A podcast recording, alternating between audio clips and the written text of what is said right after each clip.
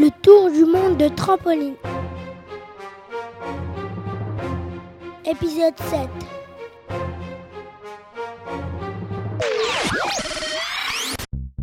L'équipe est prisonnière de la cage. Un garde arrive. Tiens, qu'est-ce qu'on a là? Bon, je vais attendre le retour du professeur Jack pour savoir que faire de vous.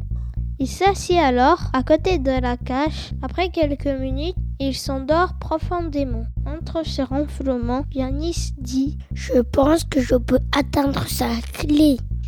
Il se penche, tend les bras à travers les barreaux de la cage et réussit à attraper la clé. Les compagnons alors ouvrent la cage, sortent, transportent délicatement le garde dans la cage, qui referme sur lui. David regarde par la porte entr'ouverte. Il a des gardes partout autour de la cabane. On ne peut pas s'enfuir par là. Il faut trouver une autre issue. La bande fouille la cabane et soudain, Baron trouve une porte secrète dans le sol. Il l'ouvre, il aperçoit alors une échelle qui s'enfonce dans le sous-sol. Les aventuriers descendent au sous-sol. Ils se retrouvent nez à nez avec un homme en blouse blanche. Ils s'exclament Tiens, tiens, tiens. Que font mes prisonniers hors de leur cage? Mais qui êtes-vous? Je suis le professeur Jack. Tous mes plans ont échoué à cause de vous. Mais maintenant vous êtes là, et j'ai donc sous la main la machine et le code. Je vais pouvoir mener à bien mon projet.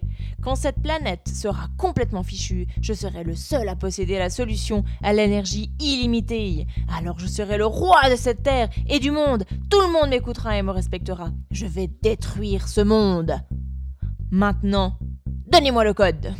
Jamais Répond Antoine. Baran ajoute. Tu peux rêver, scientifique de malheur Le professeur Jacques murmure. Tu ne me laisses pas le choix. Il sort une arme, vise et la étire.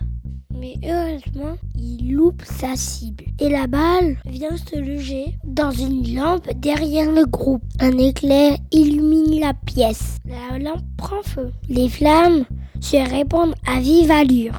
Yanis repère des caisses de dynamite posées derrière le professeur Jack. Il s'écrie Oh non, la flamme va atteindre la dynamite. Les aventuriers se précipitent vers l'échelle et remontent le plus vite possible jusqu'avant l'explosion. Le professeur Jacques, lui, est prisonnier des flammes.